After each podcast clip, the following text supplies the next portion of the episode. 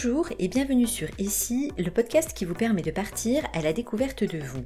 Je suis Sylvie Esteves, je suis coach professionnel certifié et chaque semaine je vous invite à explorer un outil puissant pour éclairer une pièce de votre puzzle. En quelques minutes, je vous donne des clés pour mettre en œuvre directement les outils de votre évolution. Alors, suivez-moi.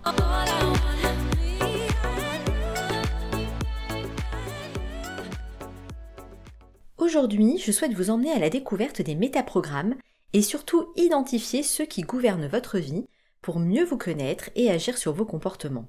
Les métaprogrammes nous viennent de la PNL. Ce sont des processus mentaux qui régissent notre façon d'aborder des situations et de les gérer. Ils permettent de décrire les caractéristiques d'une stratégie ou de toute autre activité cognitive d'un individu ou d'un groupe. Ils nous donnent des informations sur les croyances qui nourrissent et conditionnent, et ils nous permettent également de mieux comprendre et de prévoir les comportements. Enfin, ils représentent un complément intéressant pour compléter la connaissance et la compréhension que l'on a de soi et des autres. Il existe trois niveaux de métaprogrammes les catégories de tri, les fonctions et les opérateurs. Chacun de ces niveaux a ses propres distinctions et spécificités. Aujourd'hui, je vous propose de nous concentrer sur les métaprogrammes de fonctionnement.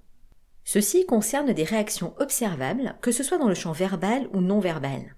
Ils sont orientés sur notre comment nous faisons face à telle ou telle situation. Première distinction, celle du match et mismatch. En français, on parlera accord et désaccord.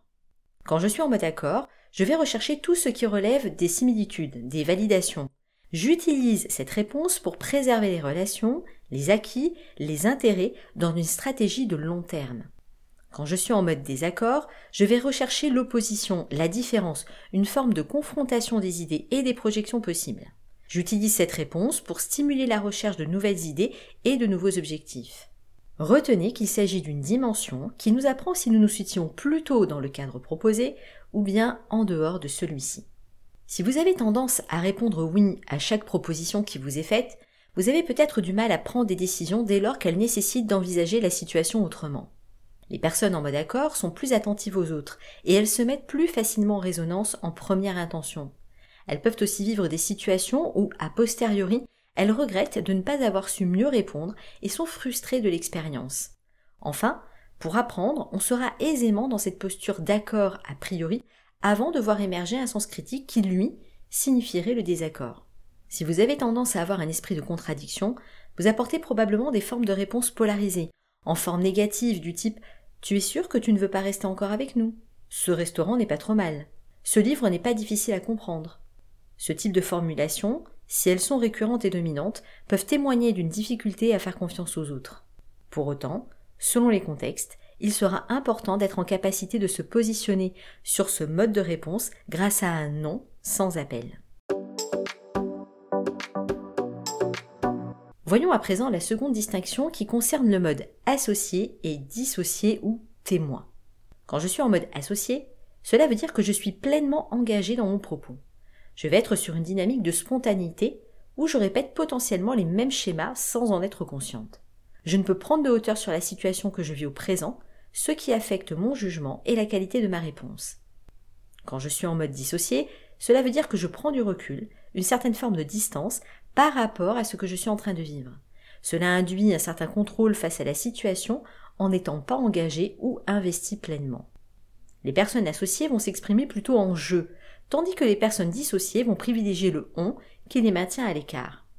Si vous êtes plutôt en mode associé, il est possible que vous vous sentiez pris au piège de certaines situations, ne parvenant pas à vous détacher de l'expérience et restant au premier niveau de celle-ci. Ce sentiment d'impuissance renforce alors le mal-être qui en découle. Si vous êtes plutôt en mode dissocié, vous risquez de vous sentir en marge du groupe, à l'écart, et votre entourage peut vous percevoir comme froid et distant. Cela peut vous faire souffrir car l'isolement et la solitude peuvent rapidement accompagner cette posture. Enfin, troisième distinction qui est s'éloigner d'eux ou aller vers. Quand je suis en mode m'éloigner d'eux, il s'agit d'une sorte d'évitement. Le choix va se faire en mode négatif puisque je le fais pour éviter quelque chose. Le plus important pour ce mode est de préserver le connu, éviter le changement. Vous pouvez faire beaucoup d'efforts pour préserver au maximum vos habitudes. Quand je suis en mode aller vers, je vais me mettre en action pour atteindre mes objectifs.